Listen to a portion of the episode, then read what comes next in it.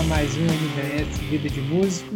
Estamos aqui eu, Gustavo Lacerda, Thiago Canassi, da banda No Void Shelter, e hoje a gente convidou nosso grande amigo Paulo Penteado, guitarrista, músico sensacional, cantor, luthier. Paulo, se apresenta aí, fala aí, o que, que você faz da, da vida? Oh, e aí, pessoal, boa noite, tudo bem? Eu sou o Paulo Penteado. Né? Uh, no meu projeto artístico, eu coloquei um apelido de Paul que desde menininha as minhas irmãs me chamavam disso. Aí ficou. e uh, eu sou luthier de profissão de carreira mesmo, já há 16 anos, né? É, mas a gente estava até conversando aqui antes. Eu trabalhava no palco, eu, eu, eu, nasci no palco, vamos brincar assim, minha parte profissional, né? Então eu toquei durante oito anos em várias bandas de baile, né? Meu pai que me introduziu nisso, que meu pai é músico até hoje, sustentou cinco filhos somente através de música, né? E ele mesmo fala disso com muito orgulho, e é de se orgulhar, né? É, então, eu saí dos palcos e fui direto para consertar as guitarras, porque eu quebrei uma guitarra dele. Então, é, eu de, na verdade não quebrei, eu, eu, que, eu, fiz algo pior, eu detonei o tensor, o funcionamento do tensor de uma Fender standard que ele tinha, porque eu fui querer ver o que, que acontecia, né? Eu falei, ah, deixa eu mexer esse, essa coisinha aqui. Na época eu chamava de coisinha, não sabia o que, que era. Eu escutei um estouro e a guitarra virou nossa, uma porcaria. Aí dali eu comecei a querer estudar, porque ele teve que levar no luthier, eu fui ver uma, uma imagem uh, explodida da guitarra, assim, eu falei, pô, esse negócio é legal, eu sempre toquei isso aqui, mas nunca entendi o que, que é, né, de fato, um instrumento.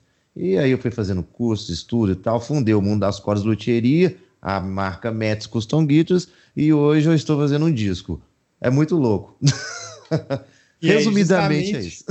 Justamente por, por causa desse disco, né, que nós te chamamos aí, que nós também estamos nesse processo. E a ideia hoje é falar né, sobre gravação de disco. Com certeza não vai ser o único assunto, né? Igual você falou, eu já fiquei curioso para saber, porque eu não sabia que seu pai era músico nato, profissional ali, né? Depois você fala um pouquinho, assim, bem pouquinho é, para a gente não ficar também a, a, a aula. Olha que velho, esse negócio de dar aula tá na frente do ah, computador, agora é aula. né, cara? Eu sou Fico professor. O dia inteiro dando aula. E agora tomou esse lugar, né? Computador, ah. câmera, tô dando aula. Mas é, queria saber, a ideia aqui é o seguinte, né? A gente está gravando, é, tá finalizando, tá na etapa final, e você também tá está no processo de gravação do seu, do seu CD. Então, assim, eu quero que a gente pegue essas experiências né, e compartilhe né, com, com o pessoal, é, porque eu, eu, eu sei que o caminho que você escolheu para fazer esse projeto é diferente do que a gente escolheu, né, para a gente até tentar pesar essa estratégia aqui, será que ela é melhor? Será que no próximo disco eu tento essa? Né, para a gente aprender, né, uns com os outros aí. Tiago, você quer comentar alguma coisa aí? Está algum, algum comentário guardado no bolso? É, o comentário é o mesmo, é o mesmo seu também da questão do, do seu pai, Paulo, porque é, é, pensando assim, né? Hoje em dia a luta já é dura, né? É pesada já. Eu acho que a gente tem muita ferramenta assim que ajude, no caso da internet, a, a divulgar. Então, na época do seu pai era era no bra, na unha mesmo, né? Tinha que pegar ali no, no chifre mesmo e derrubar o bicho no chão. Né? É, cara, eu lembro que meu pai, ele me conta, assim, ele, meu pai tem 58 anos hoje de idade. Ele começou a tocar profissionalmente com 13, profissionalmente. Então, assim, ele, ele na verdade aprendeu o violão com o pai dele, o pai dele também tocava, mas era só em casa, o meu avô, né, falecido avô era só em casa, ensinou as primeiras notinhas, etc. Só que ele era muito fã de Elvis Presley, via sempre Elvis Presley na televisão, os filmes do Elvis Presley, ele queria ser igual ao Elvis Presley. E ele tirava, ele, tinha um, ele tem um ouvido muito legal, e ele descobriu que ele tinha esse ouvido bacana escutando esses discos do Elvis Presley querendo tirar as músicas do Elvis Presley. E ele imitava o Elvis menininho, tinha 8 anos, 9 anos de idade. Aí o pai, é aquela coisa, né? O pai começa a mostrar para todo mundo. Ah, olha aqui meu filho é, fazendo um Elvis. Olha ali, mostra pra tia, pro Natal, imagina que inferno, né? E acabou que daqui a pouco ele chegou. Quando ele tinha 13 anos de idade, ele não podia tocar na noite de forma legal. Você não pode, você é de menor, você é criança, né? E o pai dele, é, é, ele era motorista de, de ônibus, né? Então o cara ficava às vezes dois meses fora, não podia levar.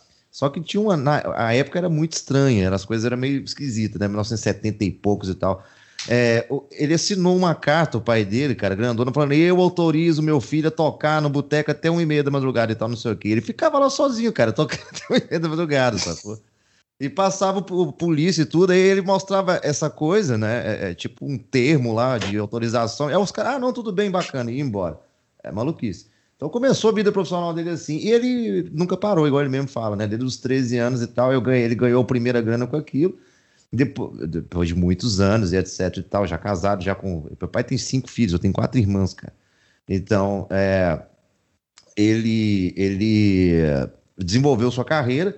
Ele foi muito pro lance mais baile, fazendo é, festa de casamento, é, é, saca? Aquela coisa de você tocar, cara, quatro horas direto, cinco horas direto, repertório putz, você tinha que tocar de tudo, né? É, eu não morava com meu pai, né? Eu fui morar com meu pai, eu tinha 12 anos de idade, mais ou menos. Eu morava com minha mãe, mas eu já estudava música. Eu comecei a tocar com 7 anos de idade, violão. Meu, meu, quase a mesma história do meu pai. Meu avô me ensinando, depois eu fui desenvolvendo. 10 anos de idade, entrei para escolas de música. E eu mudei pro meu pai, já estava tocando legalzinho, fazendo pentatônica sobe e décima, soava legal, né? E ele me colocou, ah, cara, então vem cá para você aprender de fato, porque escola de música, uh, uh, o, Gustavo sumiu, uh, a escola de música em si não, não, não, não vai te ensinar nada, você vai ser o melhor guitarrista do mundo dentro da sua casa. Ele falava isso comigo, era uma coisa muito louca. É, e eu comecei a tocar com ele, de fato aprendi coisas de palco, como é que aí já é outra história, como é que é ser um artista, como é que é apresentar para um público, né? Fazer back vocal, atirar música de axé a Frank Sinatra. Então eu tinha, sabe? Então, e assim, cara, até hoje ele é a mesma coisa, ele nunca, nunca trabalhou com outra atividade. Ele tá com 58 anos de idade, os cinco filhos estão formados, criados. Igual ele fala, vocês estão hum. gordinhos, então tá ótimo. é, cara, e banda, Não, e banda legal de demais, cara. Pode falar, pode falar. Baile, foi mal sumiu, você sumiu de repente. Você, você desapavorou. Eu falei com o Paulo, eu vou chutar, toda hora eu vou chutar essa câmera sem querer, só que eu não vou ficar aqui arrumando com a câmera ligada para desconcentrar vocês. Eu desliguei a câmera para arrumar a posição da câmera, porque eu chutei, ela virou para lá completamente, sem querer, saca? Hum. Mas pode, pode falar o que você ia falar aí, Thiago. É, não, a questão da, da banda de baile tem isso mesmo, né, cara? Você toca de de tudo, né? De tudo um pouquinho. Igual você falou, de Sinatra, axé e. Mas era literalmente falando isso, de Sinatra axé, cara. Era um trem muito louco. Putz. Uh, tinha que ter carta na manga sempre e tal. É. E era muito cansativo, né? Você tocar quatro horas direto é uma coisa horrenda. É, depois eu saí da banda, não teve jeito, porque eu justamente fui, tive filhos e fundei empresa, né? É, eu tinha 19, 19 anos de idade quando eu fundei o Mundo das Cordas do Thierry. É, comecei a me dedicar à luthieria e tal, porque de fato era muito cansativo o palco, principalmente nesse, não é o palco, esse formato de show que meu pai uh, uh, uh, apresentava, né? Até hoje, hoje mesmo ele saiu dessa, não tem como, ele não aguenta. Um cara de quase 60 anos de idade ficar cinco horas, Nossa. né? E ele, ele é vocalista, né? Então o trabalho de cantar, cara, é, envolve o corpo inteiro, você não aguenta, você ficar cinco horas ali cuspindo som pela boca é loucura. Então, isso me estressou bastante. Teve uma época que eu não aguentava ver palco. Você falava comigo, vão tocar, cara. Eu, eu quase dava um surto psicótico, saca? Porque era terrorista a coisa. Então eu me afastei. É uma experiência muito intensa, né, cara? Eu acho que do quando, quando eu tava no FMG, eu conversava com o pessoal, né? Pessoal, vários, vários tipos né, de, de músicos ali que atuavam em mercados muito diferentes. E o que mais me, me chamava atenção, assim, a galera do baile é uma coisa muito intensa, cara. Tipo, que os caras ainda pegam shows seguidos, né? É tipo, tem show quarta, quinta. Às sexta, vezes são sabe? dois num dia, cara. Dois num dia. É pira. Imagina é um você ficar 10 horas de guitarra tocando. É, é. é cruel. Você tem é toda também aquela coisa que vem do, do, do, figurino também, igual seu pai, por ser vocalista, ele tinha essa questão de trocar de roupa e. Tinha. Aí, às vezes, eu tinha que assumir o vocal às vezes, então às vezes as meninas assumiam o vocal justamente para ele lá atrás, e trocava de roupa. Eu também, aí às vezes a banda, né, aos pouquinhos ia trocando. Era muito cansativo, estressante, a gente tocava em tanto lugar, era, sabe? Aí eu comecei a parar de ter, parar de ter vida, que é normal. O músico, músico não tem muita vida não, né? O cara tá enguiçado ali. Então, eu dei essa, essa afastada, mas nunca afastei de instrumento. Eu sempre toquei guitarra o dia inteiro, sempre estudei, eu estudo até hoje guitarra. Né? É, você sabe disso, né, galera? Tu tem que estudar, não tem como. Tá? Senão você não executa essas. Né? Tem uma frase que eu não sei de quem que é. O pessoal fala que é do Miles Davis, mas não sei. É que se você abandona o instrumento um dia, ele te abandona em 15, né? E é verdade. Exato. Então, é cruel Perfeita a coisa. Perfeita colocação, é. A gente até conversou disso no último episódio, um pouquinho do, desse lance do estudo, né? Do tanto que, que demanda, né? Além de, do palco, da gravação, tem a preparação, né? É o Exato. lado que ninguém vê, né? Isso. E é o exatamente. lado que te dá ali a dorzinha na coluna, né? Que te dá uma tendinite ali. É, é, é punk. É punk, é, é porrada. Vida de música né, né, é treta demais, né? Mas, resumidamente, é isso, cara. Foi pra empresa e tal, não sei o quê. E de, não, sensacional a história né, sua com o seu pai, de sua família, né? E, e traz pra gente outra realidade, né? Essa do baile e tal, porque é, cara, o mercado da música ele é muito vasto, né, cara? Você tem muita, muita possibilidade, assim. Só que eu nunca encontrei uma fácil. Parece ter uma regra, né? Você tem, você pode escolher esse tanto. Uhum. Mas nenhuma vai ser fácil. Aí é aquela coisa, né? O cara tá no rock, aí ele pensa, pô, velho, olha o sertanejo bombando. Vai lá, monta uma dupla. Exato, exato. Muita gente já caiu nesse conto da carochinha, é. né, cara? Fala, para. Eu já vi roqueiro largar tudo e falar, vou montar, e o cara montar mesmo, aí ele vê que não é assim. É... Tem que quebrar a cara para ver. Tem que né? trabalhar. Tem, né? Real é essa. Tem que trabalhar. Vamos puxar o assunto central, então. Certo. É... Paul Pentes é o nome do seu projeto, né? É, exatamente. É, é uma carreira solo Nossa, minha, vamos dizer assim. é, o nome já estava aí? Ou você teve que sofrer um pouquinho, igual eu e o Thiago sofremos, eu e o Thiago Marcelo sofremos muito para achar um nome. eu lembro, é, eu lembro que vocês tiveram, vocês tinham um nome de uma banda, vocês tiveram que trocar, não foi? Vocês estavam anunciando isso. É, ela nasceu como The Deal, Uhum. Né, que era eu, Thiago, Glauco, baterista. Inclusive, a gente gravou o EP lá, o Sickman Blues. Tá lá no Spotify e tal. Só que quando saiu do Spotify, quando a gente foi ouvir, tinha mais um tanto de disco lá. Eu, a gente não gravou esse tanto de disco, né? Aí tinha um cara de eletrônico, tinha uma banda dos anos 80 de punk rock. Tem, tem dedil pra caramba no mundo. E tem uma banda mais famosa que chama The Real Deal uhum. americana, blues também. Então, assim, quando você, quando eu buscava, vinha primeiro essa The Real Deal e a gente no Spotify também estava misturado. Aí a gente começou a perceber essa coisa, tipo, oh, nome não é, né? Tem a primeira ideia e, e bota lá, não, tem que pesquisar, né? Tem que registrar e tal. E aí a gente escolheu Dead Glass depois para substituir Deal, já com o Marcelo na banda. E aí pesquisamos Ótimo. Tem Dead Glass? Não. Né? Então, ótimo, é esse o nome. Aí um dia, sem querer, eu fui pôr lá no Spotify, porque eu fiquei checando. Né? Mesmo depois de decidir o nome com o logo pronto, eu ia lá no Spotify e digitava. Um dia, sem querer, eu digitei Dead Glass junto. Achei uma Dead Glass junto, tava lá, ó. Caramba, cara. Olha a inocência, né, velho? Pô, digita junto, digita separado. Eu digitei aí, aí o Thiago, a gente começou a buscar outro nome. Aí o Thiago, né, depois de muitas ideias horrorosas, eu sempre trago ideia horrorosa. Ah, mas é... Cada ideia. Aí o Thiago apareceu com o No Void Shelter. Aí a gente digitou No Void Shelter de trás para frente, de frente para trás, até agora tá de boa. Saquei. É, cara... a ordem das palavras também, né? É, anagrama, né? Saquei, saquei. Ah, cara, o Paul Pence ficou fácil, porque o Pence é de pentear Paul de Paulo, porque as minhas irmãs sempre me chamam de Paul, né? As quatro me chamam de Paul. É, é, é Paulzitos, Paul, é tudo, né? Alguma coisa com Paul. Oh, Pence, tá bom, porque Pence, que, o pessoal lá de São Paulo, né, que me chama de Pence, os meus amigos de luthieria, etc, etc, não me chama de pentear, é sempre Pence. Qual é Pence e tal, não sei o quê. Eu falei, porra, Paul Pence, acabou. E eu acredito que ninguém vai querer colocar um nome desse, Paul Pence e tal. Então eu tô tranquilo. Eu falei, ah, eu nem vou pesquisar, porque não, não, é, não é possível que tenha um cara que vai chamar Paul Pence. é, não Nossa. tem, porque ontem eu procurei sua música e, e não achei no Spotify. Tá vendo? É, Mas eu, eu gostei, também cara. Eu acho, eu acho. Eu gosto de nome curto também, né? Na uhum. nossa banda tem um nome grande e tal. É, eu gosto muito do nome, viu, Thiago? Eu gosto mesmo. Ah. Né? Foi ideia sua, eu gosto. É, mas eu gosto quando o nome tem. Oi? Não, não. Eu ia falar que você fala pontuando que gosta do nome, porque começa assim, a sementinha assim com o nome, aí de repente vira uma árvore gigantesca de mudança de nome. Aí começa tudo de novo. Cara, é uma. Nossa Senhora. É, é, é um, um, um, lance.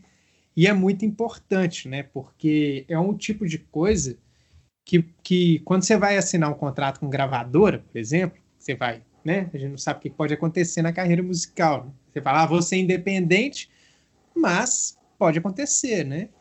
De ser interessante para você. E aí, uma das cláusulas, cláusulas nos contratos que rola é você assume a responsabilidade de que o nome da banda é original. Hum. É, a gravadora bota lá essa cláusula. Porque se rolar processo, né, de, do Japão, sabe lá de onde pode rolar, por causa de marca, você se vira, né? A, a gravadora tira o corpo fora, né? Eles distribuem, mas eles não assumem esse tipo de coisa. Então, tipo, tem que tomar muito cuidado, né, velho? Porque já pensou? Você constrói. A gente viu várias bandas, né, que, que entraram nisso. O Xamã, né, aquela banda de metal italiana, o Rhapsody, virou Rhapsody of Fire, né? Então, assim, os negócios que no meio da carreira é chato, né? Pois é, depois de tudo consolidado, né, e tal, aí entra os caras, putz, tem que mudar o, o nome, né? Mais logo o nome. Putz, é, é, bem chato, bem chato. É feio.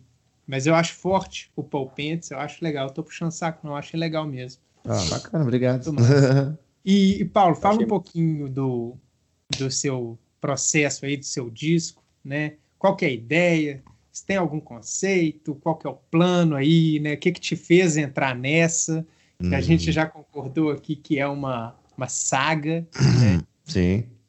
ah, cara... Gente. Eu simplesmente. É porque esse período todo aí, desde, já tem quase dois anos que a gente está passando por um período pandêmico, assim, ele, ele demonstrou muitas coisas. Não, eu, não, eu não vou é, direcionar o motivo do disco para a pandemia só. Na verdade, a pandemia ela foi tipo assim: o, o a última gota para o copo transbordar vários problemas de tudo, todo o setor, tanto político, social, até pessoal, né? Você começa a repensar coisas da sua vida. No início eu não sabia o que, que ia dar se esse negócio matava milhões de pessoas por dia, se esse negócio ia destruir com o meu negócio, com o negócio dos outros. Você não sabe, é uma incógnita, né? É, e eu fui passando por esse processo pessoal, olhando as coisas, observando tudo e tal, não sei o que, a gente vai ficando mais estressado, vamos dizer assim. A palavra mais educada seria estressado, né? E é, e a gente começa a, a, a, nessa parte de repensar das coisas e tal. Eu falei, putz, cara, eu tô trabalhando tipo dobro, tô ficando meio louco, eu não tô me divertindo, né? Vamos fazer assim. Mas é, é, eu não sou aquele cara que gosta de sair e tal, não sou aquelas coisas. Então a diversão para mim é fazer um, um, um, projeto, um trabalho que me agrade. E, e tinha muito tempo que eu não, não gravava, não fazia nada, é, principalmente autoral, né? E eu cheguei e falei com os caras depois de quase um ano de pandemia. É, mais de um ano de pandemia com os caras é lá na, na minha oficina, né? Meus funcionários e tal. Ah, cara, eu vou gravar um disco, velho. Vou pirar. Já tava com vontade de gravar essa parada já tem um tempo. Porque a, a ideia da coisa mesmo foi o seguinte: eu, eu comecei, cara, a ter uma certa dificuldade de trocar ideia com as pessoas sobre qualquer assunto. A gente tava falando isso, né? Eu falei com você, pô, não hoje, mas outro dia a gente tava conversando. Falei, pô, que raridade poder trocar ideia com você tranquilo, porque hoje tá um saco poder conversar com as pessoas. É, é, todo mundo, né, tá passando por isso. E, tá. e, várias pessoas que eu conheço têm reclamado disso, tipo, é, a dificuldade de conversar, sabe? Exato. Porque parece que você vai conversando com a pessoa, tá de boa, mas aí você chega naquele assunto, aí você fica, e agora? Uhum. Se ele pensar igual eu, dá para conversar. Exato. Se ele pensar é. diferente, é. Aí eu vou apagar da minha vida. É, eu sou um cara que eu sou fã de dialética, cara. Se o cara ficar conversando Também. a mesma coisa comigo, eu já. É pouco tempo que eu vou trocar ideia, não, não tem jeito, sabe? Se você não, senão não me instiga, sabe? Não tem jeito. Então, enfim. E começou a acentuar demais essa chatice toda dessas coisas e tal. E minha forma de expressar fica assim, cara, eu não gosto de, de usar, apesar de eu usar a rede social, mas não igual, né? É, é um maluco que fica 15, 15 minutos postando coisa e tal. É, eu não gosto de bater boca, eu não gosto de fazer nada, não sei o quê. Então a forma foi o quê? Ah, vou fazer isso tudo da música, legal. Ali eu tô livre, é meu campo livre. E simplesmente comecei a compor, cara, do nada, eu juro pra vocês que foram do nada. No dia que eu falei que eu ia fazer o disco, eu falei, tá, mas você tem que ter música, né? A primeira coisa que você tem que ter é música. E eu sou fã demais, muito fã da obra de Frank Zappa. Né? O Frank Zappa ele é um cara que me inspira muito. Assim. O Zappa, ele foi, na, a importância dele para mim na questão musical, ele é como se fosse aquele cara que quebrou os grilhões musicais. Né? Ele falou comigo, cara, não tem dessa, você pode escrever o que quiser e tal, desde que tenha coerência e bom gosto, né? É, bom gosto, assim, já, o bom gosto eu sei que vai escolher. Mas enfim, quebra os grilhões, você vai brincar de fazer música e fica à vontade. Não tenha medo de lançar isso. Aí eu, eu cheguei em casa e falei assim: ah, bacana. Lembrei dessa mensagem, né, em geral, e comecei a cantarolar Júlio Canta Mal, a coisa mais imbecil do mundo. Olha que nome horrível. É horrível, eu adoro que ele seja horrível, sabe? Então toda vez que eu mostrei isso pros outros, eles riam. Eu falava, putz, acertei, cara. É isso, sabe? É, é, tá, tá muito interessante. E comecei a escrever é, é, harmonia. Eu só sabia que seria Júlia canta mal, cara, história sobre uma menina que canta mal e ela se dá bem pra caramba no final da música. Tem que ver que loucura, né? A menina fica popstar e dá rola tudo certo com ela. É, é uma briga entre ela e os jazzistas, é coisa de louco. Então, é, é, essa coisa de brincadeira junto com, com, tipo assim, lá no final das contas, você vai ter uma mensagem que, se você quiser levar ela a sério, existe essa seriedade lá mas na cara do gol ela é humorística, ela é uma brincadeira, entendeu?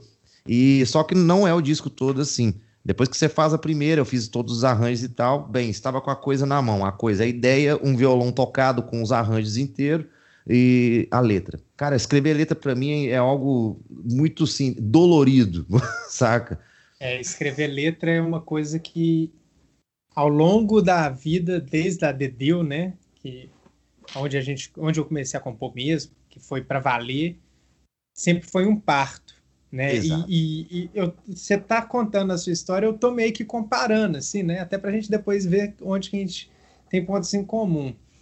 É, quando você vai compor uma música, por exemplo, uma letra, você fala assim, vou começar minha uma música. Aí o Júlio canta mal. Aí você foi escrever essa música. Aí depois você vai escrever outra, você começa do zero de novo. O tema ah, da letra. Sim, começa do zero. É, Entendi. Quando a música termina, eu tenho um negócio meio louco assim, até eu aprendi isso na luthieria. O que, que você começa, você tem que terminar, não começa outra coisa, senão você vai ficar louco da cabeça. E eu aprendi isso há muitos anos, é virou automático já, né? Então é muito divididinho na minha cabeça. Eu pensei o tema, Júri canta mal, tá, mas eu, eu, se eu escrever essa história primeiro, eu nunca vou conseguir fazer o arranjo adequado para ela. Os arranjos que, no, que norteiam a minha letra, entendeu?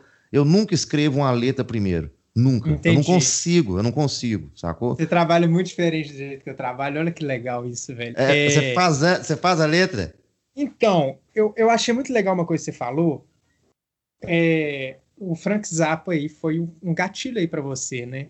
Tipo, é, ele te sim. deu uma, uma a mensagem que eu a, a minha interpretação aqui, se eu estiver viajando, você me corrige. Tipo assim, vai lá e faz o que você acha que é o certo, o que você acha que é o legal, a sua, a sua verdade. Exato. Né?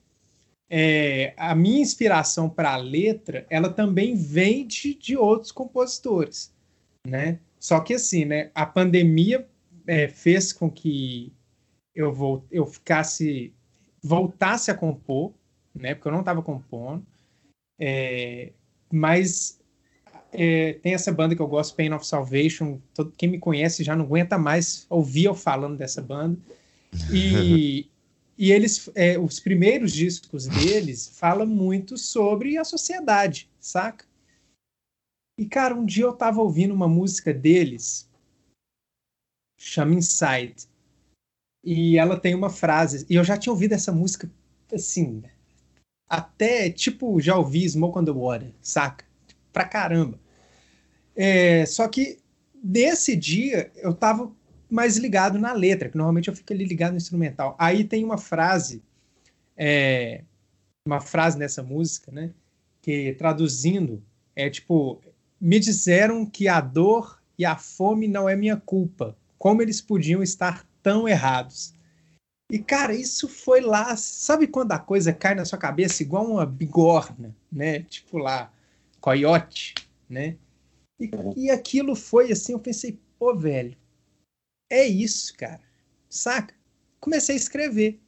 Só que aí eu comecei a escrever sobre tipo a minha percepção com a sociedade. É isso. O que eu vejo, o que eu penso hoje, né? Aí comecei a ler também e tal. E aí eu comecei a escrever reflexões Só que olha só como é que é diferente. Aí vamos supor, comecei a escrever uma coisa, falei, isso aqui vai virar uma letra legal. Aí eu organizo ali impossíveis versos, aí eu pego a guitarra e começo a espremer arranjos até sair algo legal, uma melodia. Aí eu vou lá, né, a letra tá lá infinita, né? Três páginas, né? Aí vamos supor que eu usei meia página, saca? Fiz uma música.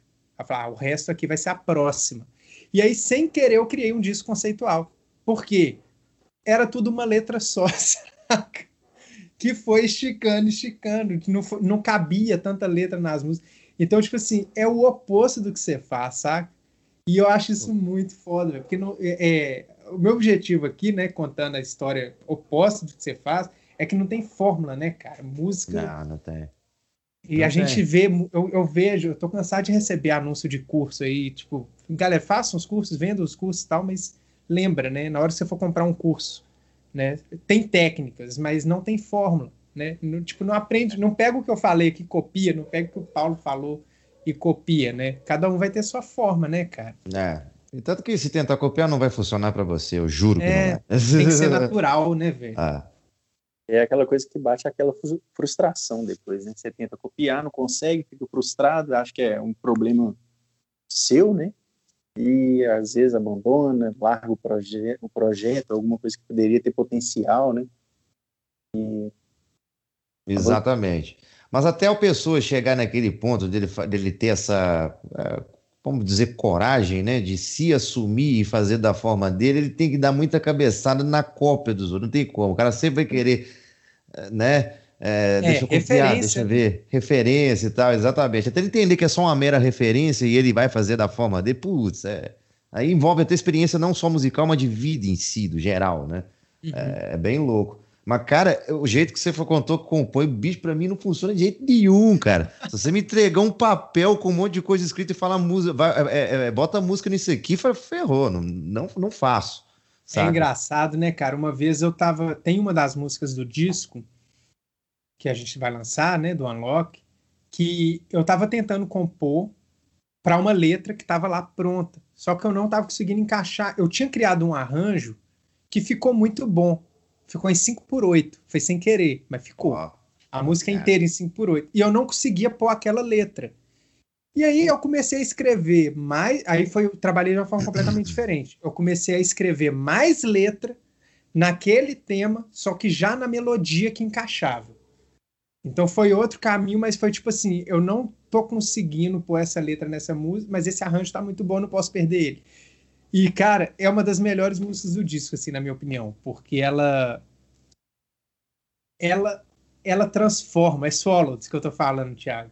Uhum. Ela transforma, saca? Ela tem o lance de começar baixinha, ela vai crescendo e no final ela tá pesadona assim, saca? Então, tipo, é é uma música bacana pra caramba. Mas assim, né? Você vê, é, é a coisa tão sem fórmula que às vezes a gente, sem querer, abre mão da nossa forma. Exato, exato. E talvez aí que você acha a sua forma mais é.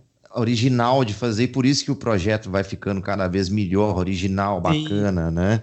É, é isso que eu, eu senti isso escutando, né? As coisas que você mandou ali pra gente poder sacar. Eu falei, porra, é original, é legal, é interessante, é novo. Entendeu? Apesar que você, né, um cara mais leigo, você ah, é metal. Eu falei, não, cara, não é só isso, né? Então, porque joga para essa questão que você tá falando, vocês acharam a, a, forma de fazer, né?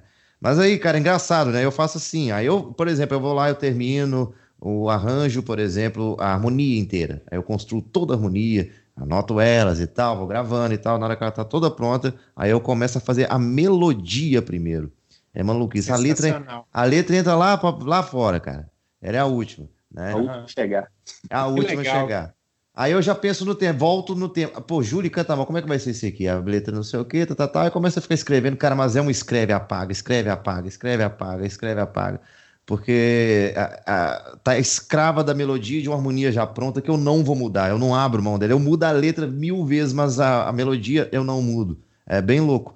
É, você põe uma hierarquia, né? Exatamente. Assim, você, pronto, você vai ter que seguir aqui até encaixar, né? E eu não, eu não tenho medo de palavras, né? Outra coisa que eu aprendi, não só com o Zappa, mas vários outros músicos também, né? Mas o Zappa foi o que mais apelou nisso e tal, não tinha medo nenhum de palavra, ou seja, ele tinha, ele tinha uma coisa interessante nele que ele criava palavras, né? Que ninguém entendia, não existia idioma nenhum, justamente para poder encaixar numa melodia que era ultra complexa, mas ele queria alguém cantando, né? Ele criava umas coisas que você, por isso que às vezes você escuta e fala, putz, que letra que é essa, né? Ele nenhuma, não tem nada aí, né? Genial, ca... né, cara? É, vocês estão caçando maluquice e tal.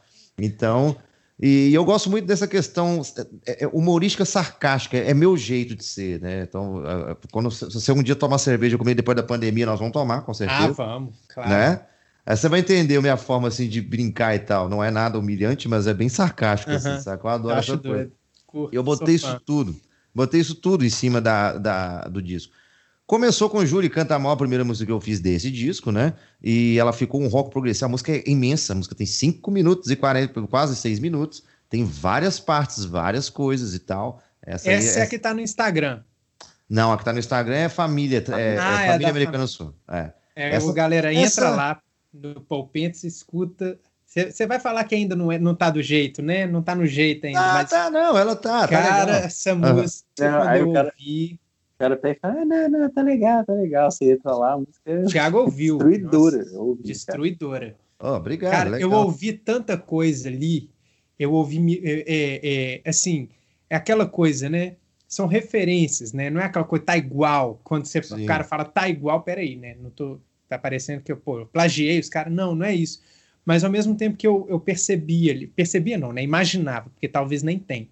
É Mutantes, é Rush, Deep Purple, Black Sabbath, uh, cara, Jimi Hendrix, tem um universo ali, saca? Uhum. Né? E, e, e, engraçado porque o nosso disco, né? Quando eu vou escrever sobre ele, eu coloco metal progressivo, porque é a única caixinha que eu tô conseguindo colocar. Mas o seu eu achei mais progressivo, metal progressivo, assim, em questão de, de riff, de, de, de, de técnica, né? Aquilo lá eu ouvi, porra, que, que doido, velho. Que legal pra caramba. Engraçado, que na hora que eu tô fazendo, bicho, eu não faço a mínima ideia do é se aquilo é rock, é. se aquilo é, sei lá, sabe? Se a gente parar pra falar, né, vou fazer uma música disso, não sai. Não sai, velho. É muito doido. É muito legal isso. Tanto Tem que daqui a pouco. natural. É, e, eu, eu nunca quis dar uma estética organizada de antemão pro meu disco. Então você viu lá, você escutou uma música que ela tem uma cara de sertão meio índia. Eu, ficou, eu achei legal naquele tá disco. Tá maravilhoso. Tá maravilhoso. É.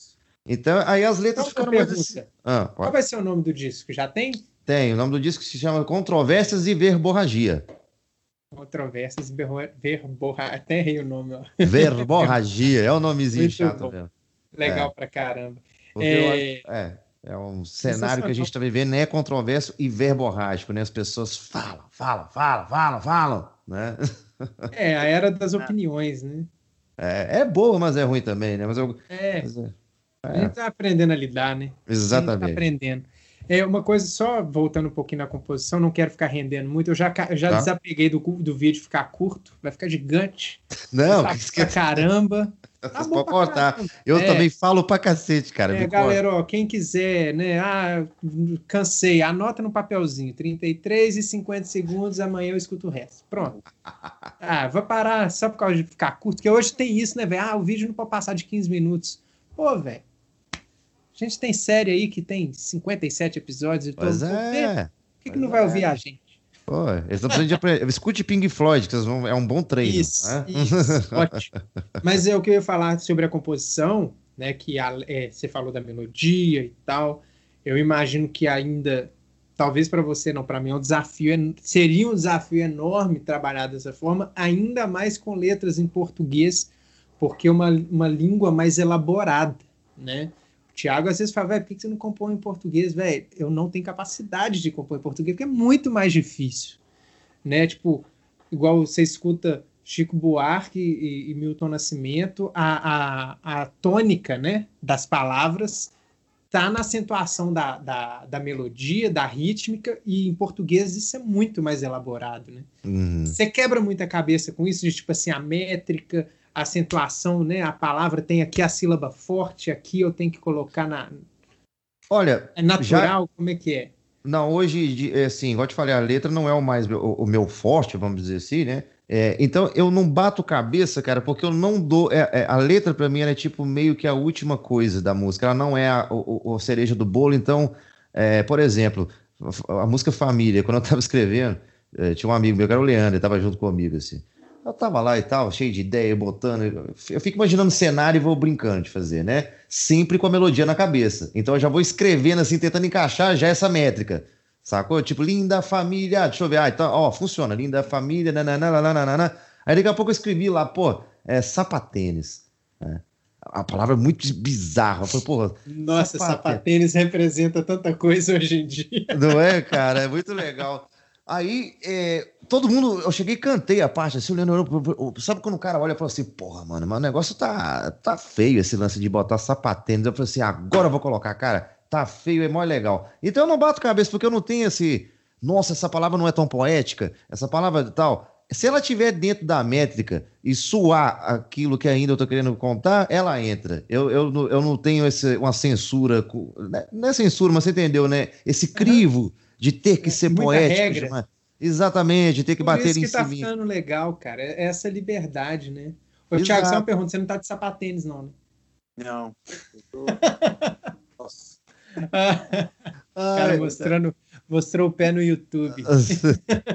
é, eu escrevo blusa listrada, sapatênis, né? Então, as palavras que muito assim, ah, que loucura e tal, né? E a língua portuguesa, cara, de fato é uma coisa assim, ela é, ela é muito, muito mais complexa do que se escrever, acho que do que qualquer outra, né? Não e só também um... é mais rica, né? Então, muito tem... rica, exatamente. Você ganha muito nisso. E ela é meio dura para cantar, principalmente pro rock, né? Então, tipo assim, você falou de Milton Nascimento, o Chico e tal, o, o estilo que eles tocam é, é mais não vou falar mais é. fácil, mas ela é. encaixa-se mais gostoso Sim. ali.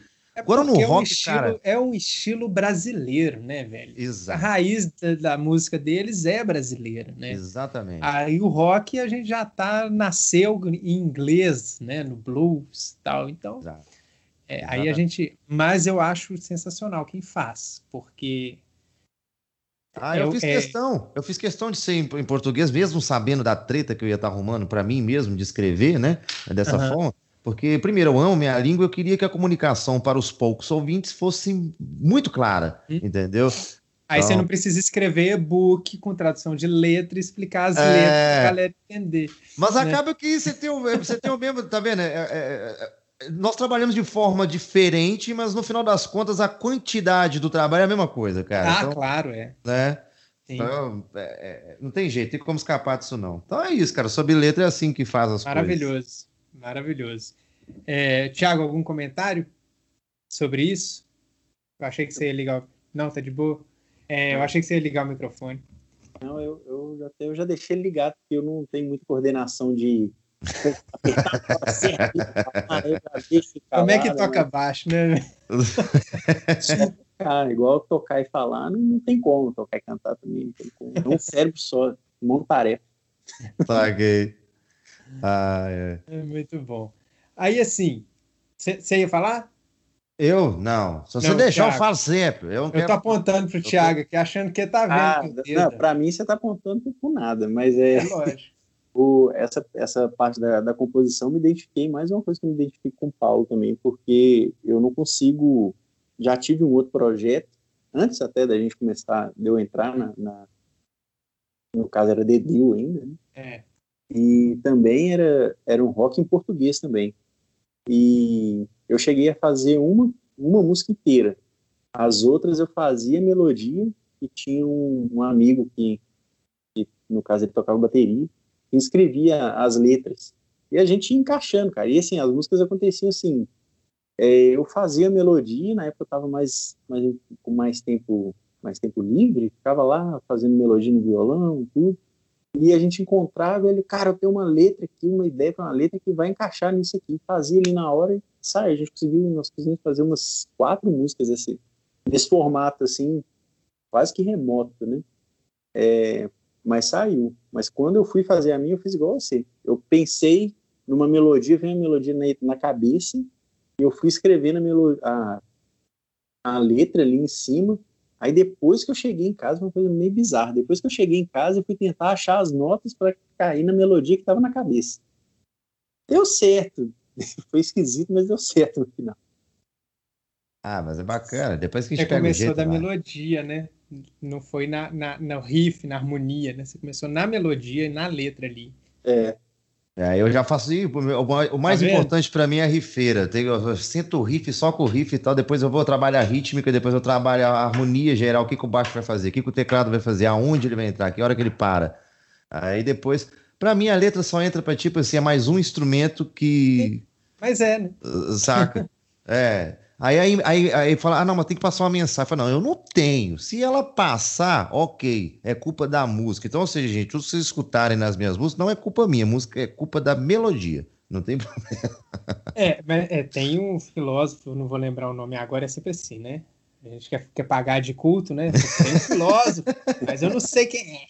Mas tem um cara que fala, né? A gente é responsável pelo que a gente fala, mas não pelo que o outro escuta. Né? Exato. Pelo que o outro Ó. entende. E pelo que o outro entende, escuta não. Então é, a interpretação é.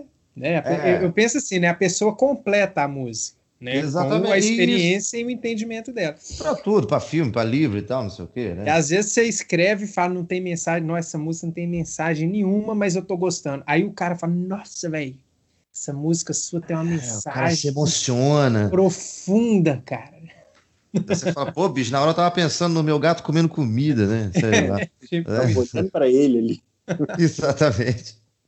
Então é, É. bem assim. Acho que se a gente conversar com 10 pessoas diferentes, a gente vai descobrir 10 formas diferentes de compor, né, cara? Ah, com certeza. Vai, Beethoven compunha sempre as músicas de trás pra frente, né? Era uma loucura. Nossa. Aqui. Ele, ele e- tinha e- certeza que, a, que a primeira ideia seria o último estrofe. É sensacional. Desculpa, mas. Mas é interessante, né? Ele sabia o tempo todo para onde ele estava indo, né? É, exatamente. Muito doido. Ele já criava o caminho final, o resto agora é, É. só, tipo, vamos ver como é que chega lá. É. Beethoven, né, cara? Monstro, monstro. Monstruoso. É, e, Paulo, como é que foi gravação, assim? É. De cara você pensou, vou gravar assim, qual era o formato ideal na cabeça? Hoje ainda é o mesmo? Como é que foi a experiência? Bem, mudou muito, cara, porque é o seguinte, a primeira vez, quando eu gravei a, a- primeira vez na minha vida, isso tem 15 anos atrás e tal, não sei o quê, eu, eu gravei em casa, não tinha, né, hoje em dia, por ano vai modificando muitas coisas em questões de tecnologia, de melhoria, de tudo, etc. Eu fiz uma coisa tosqueira pra caramba, mas na época eu adorei, né, eu tava tranquilo, fiz em casa, etc. Aí eu falei, não, não quero fazer dessa forma mais. Quando eu resolvi fazer isso agora, eu quero fazer um negócio bem legal, profissional, né? E aí eu fui procurar, de fato, porque, cara, eu trabalho no Thierry há 16 anos, putz, eu conheço Deus e o mundo, eu, saca, cara, de estúdio pequeno, de estúdio grande, de músico. Aí eu comecei a encher o saco da galera, perguntando referente, como é que faz, como é que é, etc e tal. Ah, cara, a melhor forma é você ir para um estúdio mesmo, isoladinho, eles entenderam o que, que eu tava pedindo, né? Então tá, eu cheguei e fui trabalhar num certo estúdio, tal, não sei o que, um estúdio excelente, que até o estúdio é independente, não tem problema, pode falar o nome, né? Pode falar o nome dos, dos estúdios? tudo? Pode? Pode. Não tem jabá aqui, ninguém tá pagando nada. Ótimo. Então, Né? aí eu fui procurar o Fred Chamoni, que é o dono do estúdio independente, que é um cara que eu conheci há anos, né? Já fazia vídeos para mim, trabalho de vídeos e tal. E ele chegou, me passou, olha, é assim que funciona, né? É, eu não sabia que era preço por música e tal, porque cada estúdio trabalha de sua forma. Tem estúdio que vai cobrar período, outros vão fazer um pacote, assim vai. Foi bacana, então vamos fechar esse negócio então. Eu falei, Fred, é o seguinte, eu não tenho banda, cara, eu não conheço ninguém. É, sabe aquelas coisas de supetão assim, cara? Eu falei assim, eu tenho toda a ideia, eu preciso de ter músicos extremamente competentes para não ficar perdendo tempo, né? Eu não quero fazer reunião com o cara, não quero fazer não sei o quê, eu quero que assim, pessoas sejam competentes do ponto deles entenderem rápido possível e executar isso. Ele chegou e me indicou ah, ah, a maioria dos músicos, né? Então, eu sou fã de bateria, cara. Eu falei assim, bicho, se, se você arrumar um baterista muito, muito bom, o resto tá tranquilo. Saca? Concordo. É, né? O batera bom, cara, ele Batera segura. É a alma. É a alma, não tem conversa. O guitarrista pode ser meia boca e tal, que o cara segura a onda, né? Mas É. se for o contrário, não funciona. A bandaça violenta e o baterista meia boca, a banda inteira, né? Desanda. Ah. Mas enfim, É. aí ele chegou e indicou esses caras. E eu, eu achei tão interessante, porque é, é, a pandemia também começou a mostrar pra gente essa questão do online, né? Dar aula online. É, é, é, tudo à distância, né? E começou a provar que trabalhos que até então a gente imaginava que seriam impossíveis se tornaram reais, né? Na minha cabeça, né? Eu tava assim, ah, esse negócio não funciona. Porque quando eu liguei pro Arthur, foi o Arthur Rezende que participa do disco, ele falou comigo, ô Paulo, é o seguinte, cara, eu prefiro gravar é, é, no meu estúdio, eu tenho um estúdio, eu tenho uma bateria violenta. O Arthur Rezende, assim, dispensa comentários, né? O cara tem. Dispensa, é. é um profissional de, de, tudo. Primeiro, ele professor nato. Cara, é, tudo que você for envolver de música e bateria, ele, ele tá no topo. E ele me convenceu, né? Porque eu tava assim, ô oh, cara, mas mesmo a gente, vamos lá com segurança e tudo, que eu tava indo com aquela visão, porra, eu como compositor, eu quero estar tá lá, eu quero estar tá vendo você gravar bateria, quero estar tá no estúdio físico, aquela coisa toda e tal. Que e é ele... o que a gente aprende, né, Paulo? Vendo a, os nossos ídolos, né? Aquela coisa, igual você vê o, o documentário do, do Sepultura, eu esqueci o nome, Tá no Netflix. Qual que é o nome, Thiago? Eu sei que, que você é muito bom. Eu já assisti. Eu esqueci o nome, Nossa, mas é eu, muito. Eu assisti ele também umas duas vezes, mas eu esqueci o nome dele. Nossa. É o nome pequenininho. É, é, ali tem o, o, modelo assim, né? Os caras viajaram, ficaram lá num lugar isolados, me, um mês, sei lá, 20 dias. Cara, aquilo é um sonho, né?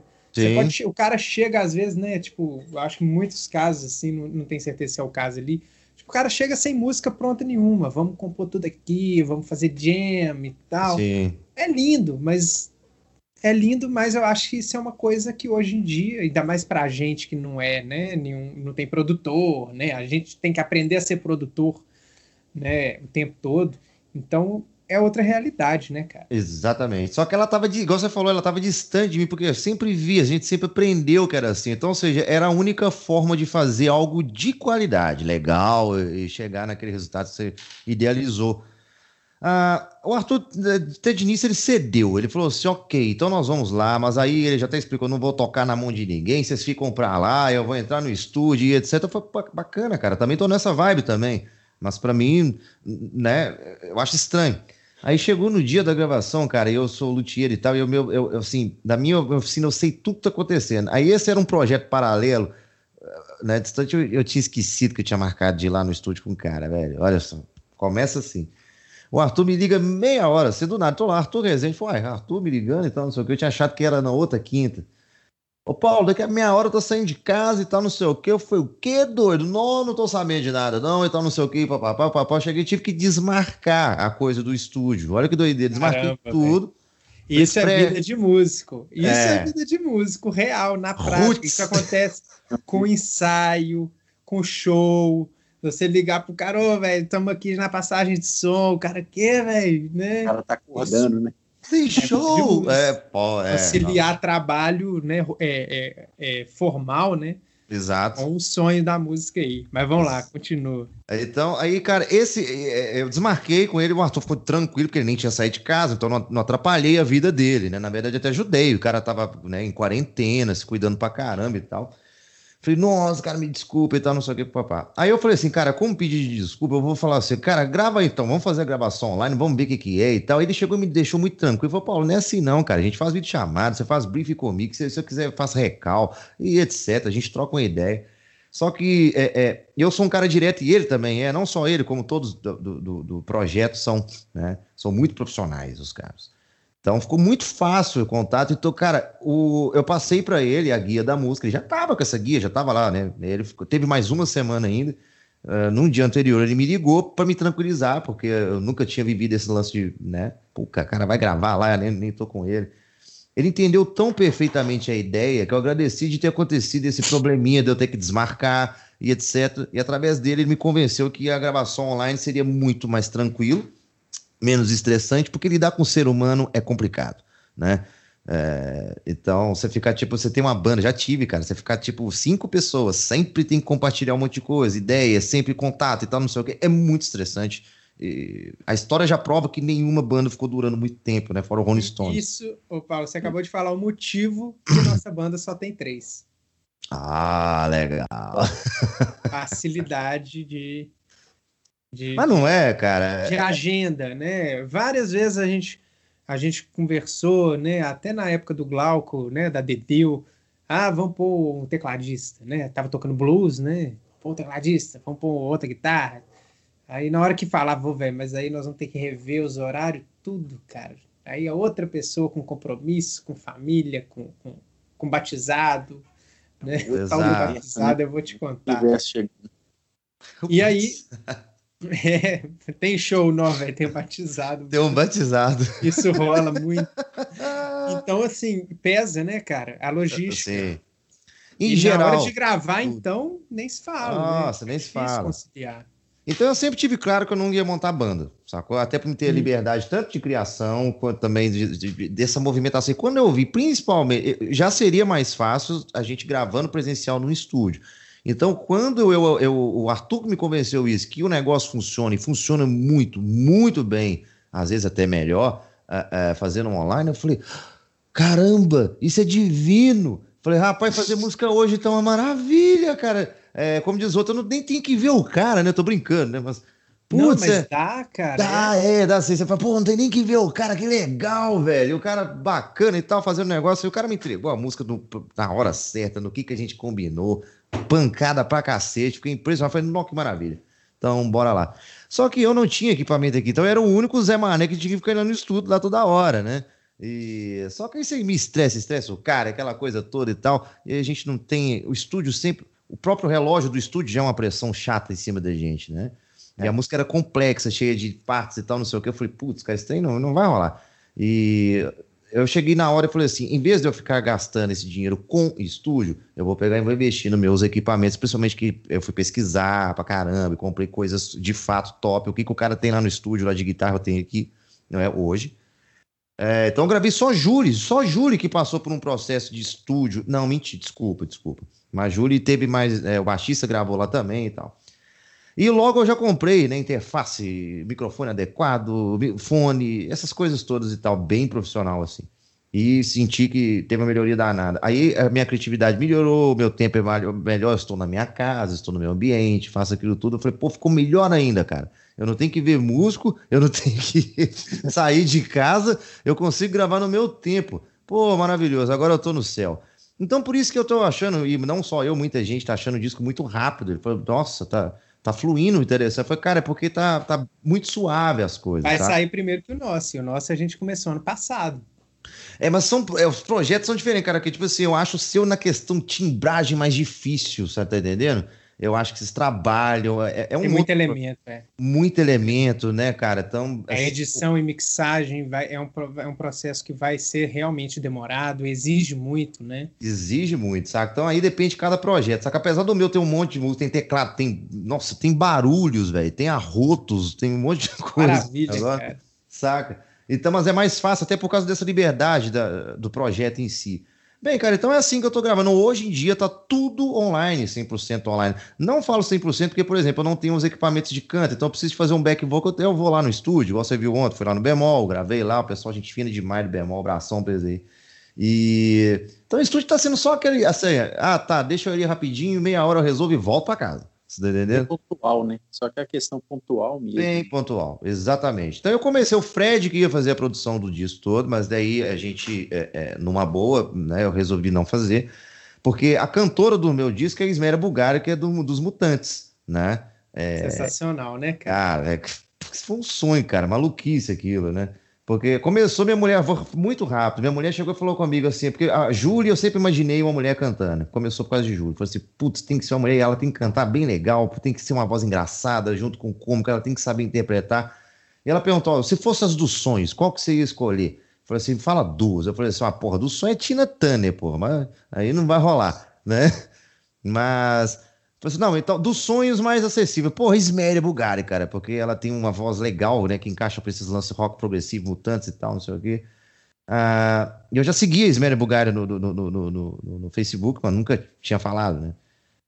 Cara, no outro dia eu simplesmente, minha mãe falou assim, ô, oh, manda pra ela mensagem, porra, o máximo que você vai ter um não, sacou? O não a gente já tem, né, cara? O não você já tem, né, velho? Eu cheguei e mandei, oi, Isméria, tudo bem? Tô fazendo... Aí eu já, eu já cheguei com assim, com um textão, né, velho? Louco, ansioso, né? Pô, tô gravando um disco, o disco é tal, não sei o que, eu sou seu fã, sou fã do Sérgio Dias, eu sou não sei o que, pipipi, papapá. Ela respondeu, oi, tudo bem? Bacana, cara, quero escutar seu som e tal. Eu falei, ó, oh, bacana, manda aí. Falei assim, cara, eu sei que tem que cantar nesse aqui. Ela já virou pra mim, olha, é, colaboração gratuita eu não faço. Falei, querida, eu não quero nada de graça, quero que você, é, você vem pagar mesmo e tal, você tá doido e tal. Ah, não, bacana, deixa eu escutar mais algumas vezes, amanhã a gente conversa. Aí ela escutou, escutou, escutou. Já tinha guia vocal minha, né? Com a minha voz de pato horrenda. Aí ela. Aí ela, ela falou: chegou... Eu preciso cantar. Isso, eu falei, putz, deixa eu ir lá salvar esses caras, velho. Porque, putz, banda tem, mas tá faltando um vocal, né? E ela chegou e aceitou e foi legal. Né? Então, mas aí eu entrei no assunto dela, porque ela que, que chegou e, e, e começou a gostar tanto, depois que a gente gravou Família. A gente já estava na segunda música. A gente finalizou ela, foi a música, assim, ela até então demonstrou que gostou muito, né? E ela falou, cara, deixa eu te falar um negócio, eu não, não quero falar mal de trabalho de ninguém, mas eu tenho uma outra opção para você. É bom você ver várias opções de como que o seu disco pode soar. E, e, tá, eu falei, tudo bem. Ela é casada com o guitarrista do Elis Regina, cara. Né, o, o Crispim. Então esses caras têm contato, velho, que a gente não faz nem ideia, é, sabe? É, não, aí é outro, outro mundo. Outro é, eu, exato. É um acesso a coisas que a gente é. realmente não tem. Ela quis me colocar nesse mundo. Eu falei, não, você tá ficando louca, cara. Começou um negócio aqui, eu brincando dentro de casa, daqui a pouco você tá querendo. É, peraí, vamos com calma. Não, daqui a pouco você tá lá no Abbey Road. É, só que não é, é eu mesmo pagando, aí ferrou, né? Porque não dá, né? Ela, não, eu tenho um mixador e tal, um cara que é produtor mesmo, desde 1975, e caceta e tal, papá, que chama Ricardo Franja. Eu falei, tá bom. Ela falou assim: eu vou mandar uma mensagem para ele, se ele me permitir, eu te passo contato, você entra em contato com ele, vocês conversam. Eu fui pesquisar enquanto isso, que eu não, não lembrava, não, não lembrava se nunca tinha ouvido falar. Falei, Ricardo Franja. Aí apareceu Ricardo Carvalheira, apelido dele é Franja. Aí apareceu lá os discos que o cara produziu. O cara produziu tipo 800 discos na carreira dele. Aí tá lá, cara, Titãs Cabeça de Dinossauro, Legião Urbana Acústico. Eu falei, não. Aí no outro dia eu liguei pra ele e falei, mas você tá ficando louca. Eu nunca vou pagar um cara desse pra poder fazer meu disco, etc e tal.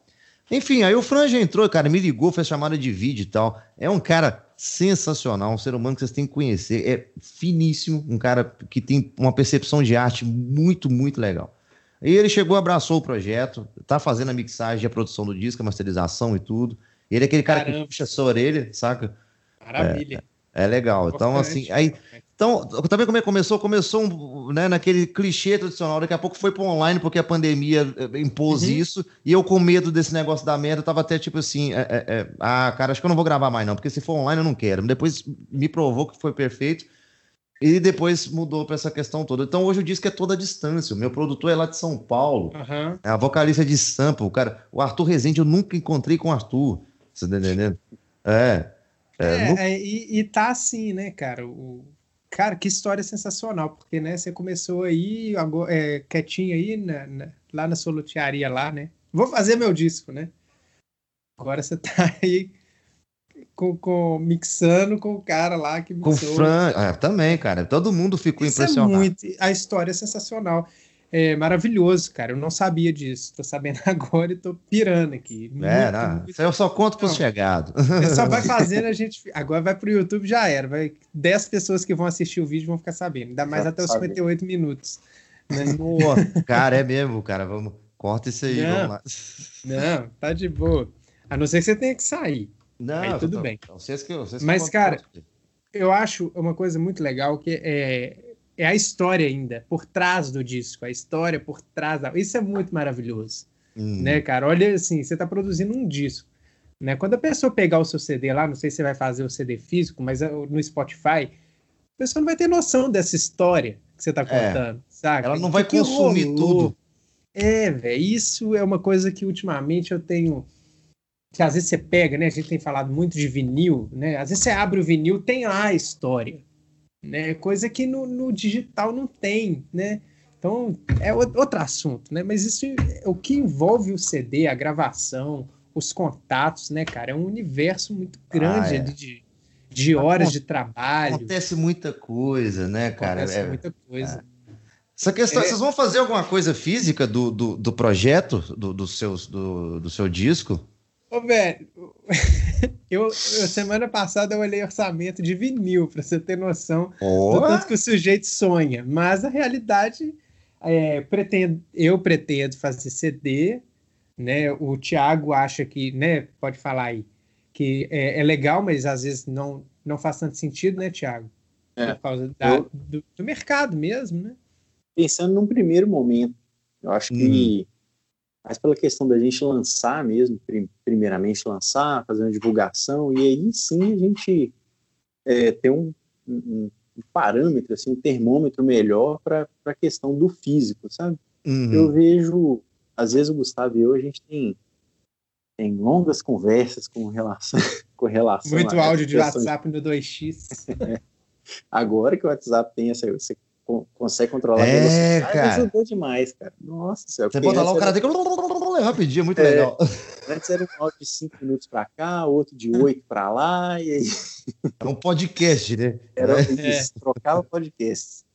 Mas aí, assim, é que eu, eu, o pessoal que eu tenho mais contato e tudo, conheço pessoas que compram CDs, né, é, consomem a mídia física, mas a maioria não. Hum. Inclusive, até eu, de um, de um tempo para cá, também não, não venho consumindo muita mídia física também. Até mesmo porque pela questão de praticidade. Eu vou, entro no carro, já está ali no Bluetooth, no pendrive. Muitas vezes carro mais novos também, até o som mesmo, quando você vai comprar para colocar no carro, nem tem mais a é, é, entrada de CD. É, é. Era um dos poucos lugares ainda onde você conseguia entrar, colocar um CD ali e ouvir tranquilo. Uhum. É, Aí a gente entra muito nessa questão de nessa discussão assim de já fazer, de esperar, de fazer depois. Mas aí o meu ponto de vista nesse início assim do, do trabalho nosso seria mais essa parte mais do, do, do, digital mesmo, fazer essa divulgação um pouco maior e aí depois ir, e lança lançando material físico mesmo, né? hum. tendo CD. É, a gente depois... a gente tem essa eu acho que é uma questão que hoje em dia eu imagino que toda banda, né, todo músico deve se questionar, né? Será que eu faço CD físico, né? É, no nosso caso, a gente está agora com, com a MS Metal, não sei se eu comentei com você, Paulo. É uma agência, uma gravadora, assessoria de imprensa e tal. E aí eu acho que muito por causa da parceria com a MS Metal, a gente vai acabar fazendo cedo ou tarde, porque eles fazem o trabalho de assessoria, de divulgação, de abrir portas para a banda e ainda usa muito a mídia física, né? Nesses. Hum. É, a galera que faz review, a galera que, que é promoter, né? Existe a conversa que ainda é a, a mídia física que você entrega na hora de divulgar. Tipo, ó, essa banda aqui, estamos tá, trabalhando com ela, aí se divulga sim. sim. Então isso acaba que é, ainda obriga né, as bandas a fazerem, né? E a gente está tentando entrar nesse meio aí, né, profissionalmente, né, cada vez mais profissional, a agência entra por causa disso. Então, cedo ou tarde a gente deve fazer. Uhum. Mas vinil, obviamente, é, isso é coisa para gente grande, né? Gigante. É, é caro, né, cara? O orçamento que a gente levantou por alto era de é, 300 vinis, já é um número muito alto, é, é o mínimo que é feito. Parece que só tem uma, uma ou duas empresas no Brasil que faz. E você vai ter aí é, 15 mil reais assim, de investimento. Só que você vende cada um por 200, 250, o, o retorno é alto. Agora arruma 300 pessoas para comprar vinil. Pois é, é isso que eu tô pensando. É, é, é, é uma, é, é, é, aquela coisa, né? Nossa, seria legal pra caramba, né? Ter lá, unlock, vinil, mas, né? É, é, é, sonho, é complicado. É sonho. é sonho. Exatamente. Eu pensei muito na questão física do meu disco, cara, e eu resolvi era da seguinte forma, né? É, eu mandei o, o Rafa, eu pedi, né? Na verdade, contratei o Rafa Potter para poder fazer uns desenhos malucos de ideias que vinham na minha cabeça sobre os controvérsias sensacionais. São sensacionais. É, os desenhos, cada um mais tarado que o outro, é maluquice, cara. ficou... Então, ele fez seis quadrinhos e tal, e eu fiquei. O pessoal sempre, o que, que você vai fazer com esses desenhos, doidão? Você vai botar isso em vinil, você vai botar isso no CD? Porque eu, eu já decidi que eu não vou fazer o CD físico, entendeu? É, é, essa, essa, discussão todo mundo tem, todo mundo que tá trabalhando é? com música sempre vai ter essa treta, né? Eu falei, cara, é o seguinte, é, é, eu tenho um monte de, de, de, CD e eu não escuto eles mais, igual você acabou de falar, né, né Thiago? É, a gente vai parando de consumir isso. Eu fico olhando para eles e todos originais. Assim, eu falei, putz, que pena, que doideira. Mas eu chego no Spotify, clico, putz, o disco tá todo aqui. É, é imbatível, né? É, é imbatível, não tem como competir com a parada. Eu falei, então tá, mas ainda que era coisa física, porque se o disco ele ia ficar tão sem molho, aí é, aí é, é gosto, é, é, brilho meu, né? Fala, ah, eu não, eu não quero, porque faz parte é, essa, essa questão visual também da, da obra musical. Então mandei o cara fazer, pedir ele para poder fazer essas coisas e tal, ele fez, né? E aí eu pensei, cara, é, aí eu vi uma ideia, não foi originalmente dele, outras pessoas fizeram isso, mas aqui em Belo Horizonte eu acho que ele foi o primeiro a fazer, que foi o de, o de Souza, né? Vocês conhecem o de Souza? De Souza é um artista aqui, né? Ele tem uma relevância bacana e tal. O cara é o rei do carnaval aqui em Belo Horizonte e tal. Né? Muito, muita história interessante. E ele lançou um disco recentemente, né? Tem pouco tempo. E Aí eu vi o pessoal recebendo, né, em casa, assim, aquele, uma caixinha bonitinha e tal, que abria, tava cheio de foto dele e tal, e tava lá, tipo, o link no Spotify para escutar. Eu falei, putz, é, é sensacional isso aí, né? É uma coisa física, Legal. mas não tem o CD, não tem a coisa, mas tem as fotos, é como se tivesse as letras, tem um encarte, é como se estivesse entregando um encarte pro cara, mas você escuta Sim. lá no Spotify, sacou? É. Achei muito legal. E aí eu tô querendo é, roubar essa ideia do de Souza. Pronto, na tora. E nós vamos roubar de você. Perfeito. Aí Mas já é não vira isso, roubo, é aí, aí vira robô. É. É, é criatividade, igual o, o, Edu Falaschi lá do Angra, né? É, ele também é da MS Metal, então eu tô acompanhando tudo que ele faz e tal. Ele fez um box lá, que aí você já compra com caneca, com camisa, com livro. O, o, o CD é um digibook né? Vem os, o CD com o DVD e, e, as letras, tudo. Tem aí. É assim. Tá cada dia o músico tem que reinventar o produto dele, né? Porque só o CD já não é o bastante. Ah, não é, né? É. Então tá eu acho. É. é, tá. Só fica os malucos aí comprando. É, tipo. Eu, compro vinil até hoje, pô. Ah. É, eu tenho que. lá. Tá lá. Retardada lá. Isso é novo. O Bunny ali é novo, ó. Idiota, né? Ah. Mas é que é trem, né, cara? Mas eu, é, é, a coisa do vinil, só comentar rapidão, eu nunca tive na minha vida. Então é a primeira vez que eu vou pegar pra ouvir vinil, saca? Então, pra mim é novo, né? Então, eu, tipo, descobri o vinil 2021, Massa. coitado. Sim. Putz. Ih, cara. O bicho te é, eu, já era. Eu sei que é uma. Eu tô entrando numa grande furada, né? Mas vou me divertir. Com responsabilidade Legal, pra né? vender guitarra para comprar vinil não rola. Não. Mas só comentando para fazer o paralelo da, da, sua gravação com a nossa. Eu vou comentar bem rápido, até porque eu já contei essa história lá no Instagram e tal. Mas a gente, por causa da pandemia, a gente estava com um disco praticamente pronto, assim, para gravar da época da The Deal.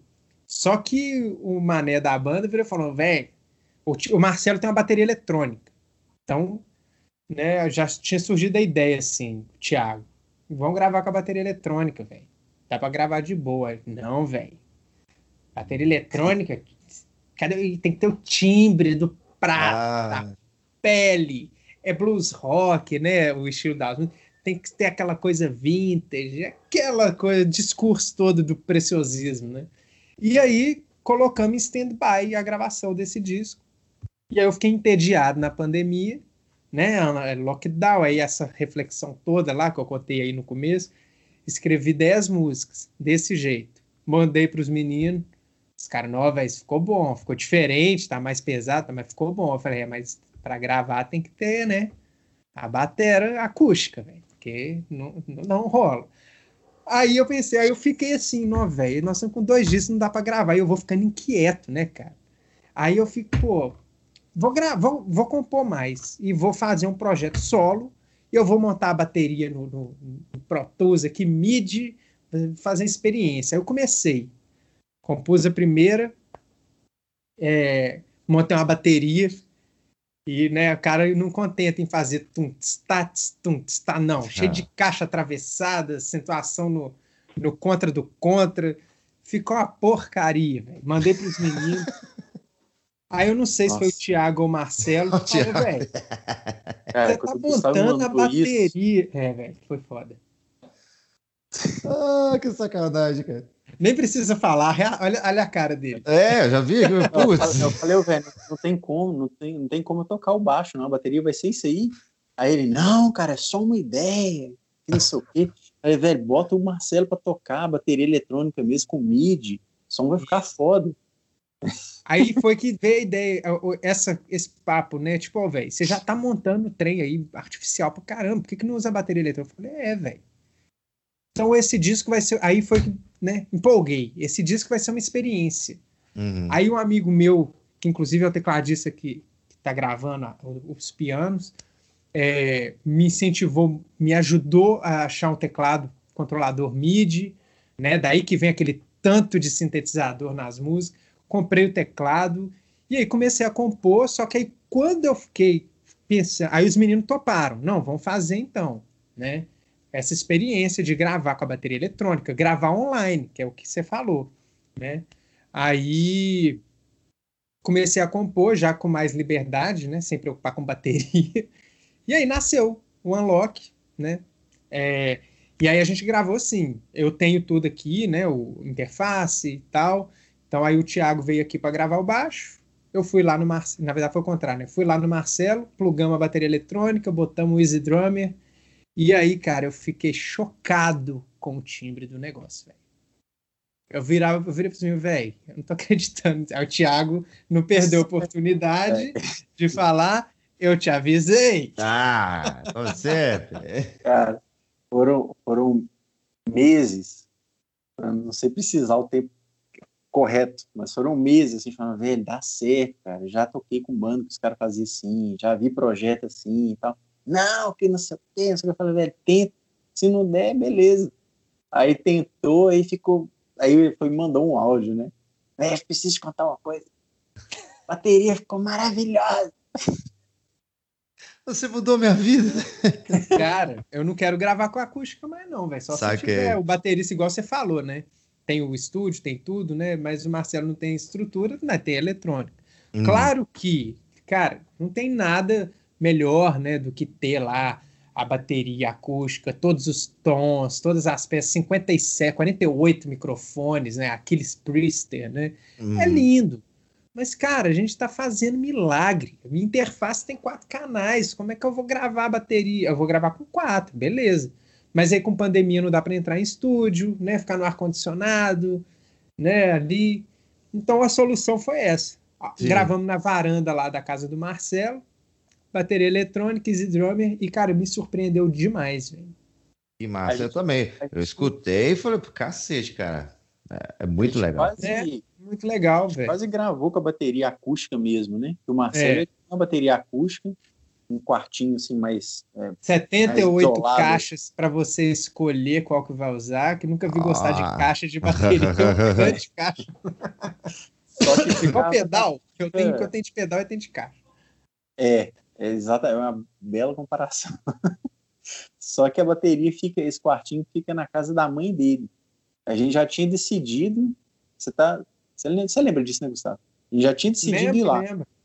E aí, beleza, vamos. Aí, é, deu uma, uma piora na questão da pandemia e tudo. Na verdade, não. A gente conversando, aí tava aquela insegurança, né? Todo, todo mundo meio assim, ah, vamos lá, é só a gente não encontrar com ela, a gente entra, vai direto lá pro, pro quartinho, fica lá e tal, e depois para embora a mesma coisa.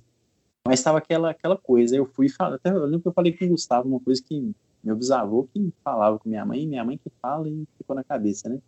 Que mata é a cisma, né? Aí ficou aquela situação assim, ah, aí o Gustavo até falou, velho, realmente, tá todo mundo cismado, então vamos deixar isso para lá. Aí foi o que deixou e a, a ideia da bateria eletrônica foi tomando mais corpo, né? Uhum. Não, o negócio, na hora que vocês praticaram, ficou, funcionou e tá ficando lindo, é, né? É, velho, é. o negócio. E eu acho que o estilo que o, o, disco se formou ali nele, né? Mais pesado, é uma coisa mais moderna, favorece também esse tipo de timbre. Uhum. Né? Porque às vezes você grava uma coisa muito vintage, né, mais suja, e bota uma bateria eletrônica, e às vezes não, não sei, nunca tentei. Porque tem, tem kit de bateria lá dos Ah, 50, isso que eu ia tá? falar, cara. Acho o que negócio é uma pedaleira de guitarra, só que de bateria. Pois né? é. O cara tem que ter ouvido de golfinho para poder falar. É. Ah, ali, sacou? Inclusive o Glauco, nosso primeiro baterista, quando eu conversei com ele no telefone, ele tinha, tinha escutado uma das demos, né? Aí eu falei, e aí, velho, o que, que você achou da bateria? Você achou muito artificial? Eu falo, porque aquilo é, aquilo é bateria eletrônica? é, cara, não pega. Eu falei, que isso, velho, o cara tem ouvido de golfinho de verdade e não sacou, saca? Pois é. Ele tem ouvidaço, assim. Pois é, e eu, eu, né, eu acho que o Thiago concorda, estou super satisfeito com o resultado ali de timbre, né? Uhum. É, e não tem nada melhor, né? Quando você manda para mixagem, o cara que tá mixando fala: pô, velho, que sonzeira que vocês tiraram aqui, o baixo, guitarra. Você fala: ó, gravamos é. por nossa conta, né? depois de muito estudo, de muito curso, de muito vídeo no YouTube e tal. Mas é isso, né, cara? A gente tem que correr atrás, senão a gente fica refém aí de, Exatamente. de horas de estudo, de ponteiro ali, te falando, anda logo, né? É um inferno, cara. Não, é inferno. A tratativa de cada um é diferente, etc e tal, né? Então, é, de fato, é assim, a gente tem que aprender a ser autossuficiente em tudo, né, cara? É, infelizmente, né, cara, é, algumas coisas eu ficava, não, isso aqui não dá para eu fazer e tal. É, vou pagar alguém, mas às vezes você paga alguém e você fica, pô, não é assim, cara. Não É. era para ser assim. Você tentando arrumar uma solução, você arruma outro problema, né, cara? Aí, É. não, aí não dá. É complicado. Ou, eu acho que, né, o papo, é, eu- se eu fosse entrar agora no lançamento, estratégia de lançamento, a gente vai ficar aqui até depois de amanhã. É. É, quem sabe o papo para outro convite, né, para gente fazer outro.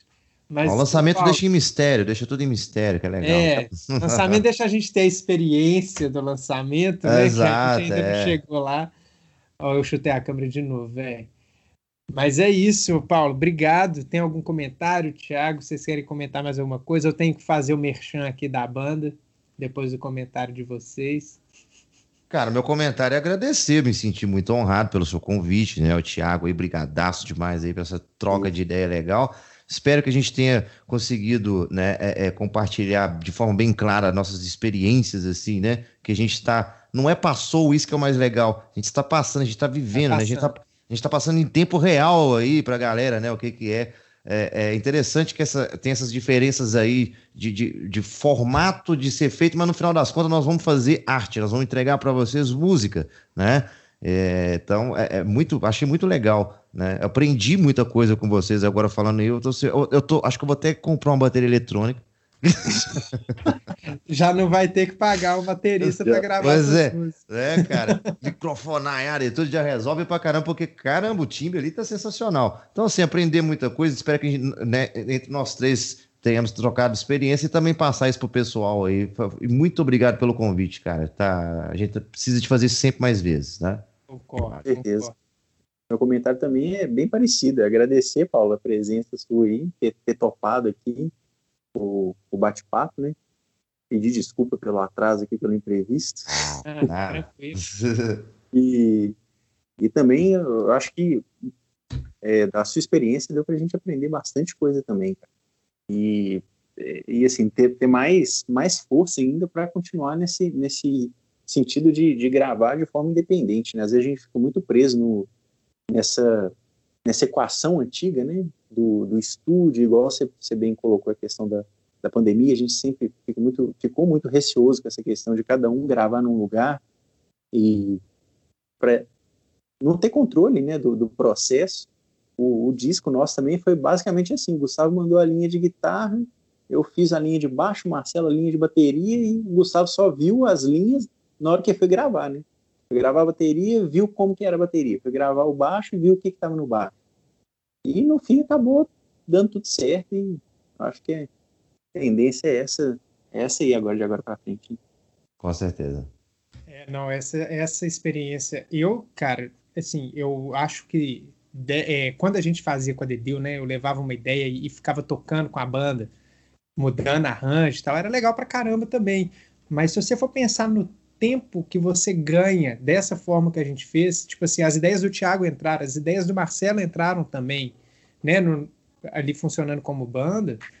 É, valeu da mesma forma, sabe? Só que de uma forma muito mais otimizada quando você faz, porque uma coisa no estúdio, né? Você tem que ter a ideia ali na hora. Agora, quando você faz esse formato online, você pode pôr, igual o Thiago recebeu, né, a linha de batera lá com a guia, né, para trabalhar o baixo. Ele pode ouvir e, e, deixar a ideia vir, né? Mais natural, mais confortável, né? E é o que eu sinto nas músicas que os arranjos eles estão naturais, não tem nada ali tipo que não foi pensado direito, sabe? Então acho que esse formato assim, eu não acho que é melhor do que o, o tradicional de ficar estúdio na banda confinado, mas ele é ele é mais real, né? Ele é mais fácil de ser aplicado. E eu, eu acho que tipo assim é uma, é uma prática para se repetir, né, velho? Porque ah. funciona e tá mais dentro da nossa re realidade. Eu, por mim, cara, pode acabar a pandemia, tudo, eu vou só gravar online. Tá louco, maravilhoso. eu tô assim. É. E com bateria eletrônica. Bateria Esse, eletrônica. Isso aí eu tô. Vocês me fizeram repensar, cara. É a única coisa que eu não abri mão é do valvulado, né? De falar aí com ah, plugin. Não, não ainda não. não tá como. muito cedo para mim. Falar, ah, o Amplitude, né? Tem um que é foda que chegou aí, que eu esqueci o nome. É, não é Fractal, não? Como é que é o nome, Thiago? Aquele plugin? Ah, velho. Neu, neural. Tá, neural. Neural DSP. Tá todo é. mundo usando Neural. Cara, eu né? não quis usar Camper, só pra você ter ideia, lá no estúdio tinha a opção do Camper. E o Camper, não tô falando mal de Camper, isso é questão de gosto. É, não, é um, é um gosta, o outro tal. E eu liguei, testei, testei, falei assim, cara, isso é uma porcaria. Desliga o céu. Os caras, o que, que é isso, velho? Essa parada aqui todo mundo quer e tá não sei o quê. E pô, foi, não, isso é ruim pra cacete, cara. E o cara com mesa, e o cara com mesa bug ali, eu falei, vamos ligar aquele lá, cara. Ah, não, cara. Você tá com mesa bug do lado vai usar o cara imitando mesa bug? Pois é, dá, pô, né? é bizarro, né? Aí, não, é, mas tem isso. Pô, galera, é, sensacional. Eu, eu, eu, eu, eu tenho essa coisa, assim, só para fechar, né? Eu, uhum. tenho, eu tenho uns pedais aqui que eu né, ralei para comprar coisa assim. Big Muff, pô. David Gilmour gravou com, com Big Muff. Ah. É, é, o English Muffin que o Fruciante usou, né? Tube Screamer, todo mundo usou. Eu vou usar um simulador, velho, sabe? Né? Vamos usar o que a gente tem, até porque é, se a gente usa o que a gente tem, a gente acha o nosso timbre. Isso, cara. Né? Não tem um negócio já mastigado, né? É, a originalidade. A Mas enfim, sofrer, é. já tô falando, puxando mais assunto, desculpa, é. Paulo. Obrigado demais. É, legal pra caramba. Né? Nós estamos aqui né, tentando engatar esse, esse programa aqui de YouTube, né, compartilhar a experiência do músico, e hoje se acrescentou muito Obrigado. Ah, obrigado. Aprendi obrigado. pra caramba mesmo. Vai ficar um vídeo já... de rock progressivo, conceitual imenso. É, isso aí pra galera já é acostumando. isso aí. Acaba aqui, vai escutar Shine on You Crazy Diamond, vai achar o vídeo aqui pequeno. Isso aí.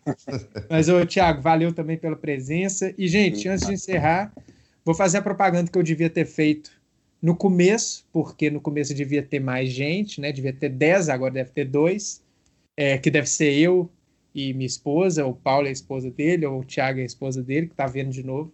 Mas pelo menos vai dar três visualizações. É, que é falar do, do, lançamento, né, que a gente lançou essa semana, do financiamento coletivo da No Void Shelter, minha banda e do Thiago, para ajudar a gente a pagar os custos do Unlock, né? Pagar parte desse custo. Aí tem lá um monte de recompensa lá, né? É, ouvir o disco antes de todo mundo, né? Receber o link para download. Tem o e-book que eu comentei aqui, que tem comentários né, minha inspiração, de onde veio a ideia, né, tem frases filosóficas ali conectando com cada música, tá bem legal mesmo, e vão ter comentários ali de pessoas como o Paulo que ouviram a música e é, o de, é, algumas músicas e falaram o que achou, né, esses comentários que eu pus no Instagram, alguns vão estar tá lá no e-book também. Tá bem legal. E tem mais outras recompensas lá, dá para você comprar a obra de arte que vai ser a capa do disco, que tá monstruosa, ainda vamos divulgar. O, o Claudinei é, de Carvalho, né, o nome artístico dele, é, fez essa obra. O Claudinei é um artista fenomenal. Ele vai mandar um vídeo ainda e vou mostrar para vocês a capa, que tá legal para caramba. É, o link da campanha tá aí no, na descrição do YouTube. Se não achar, me manda mensagem que vou ter o maior prazer para mandar para vocês. É isso aí, gente. Obrigado. Até a próxima.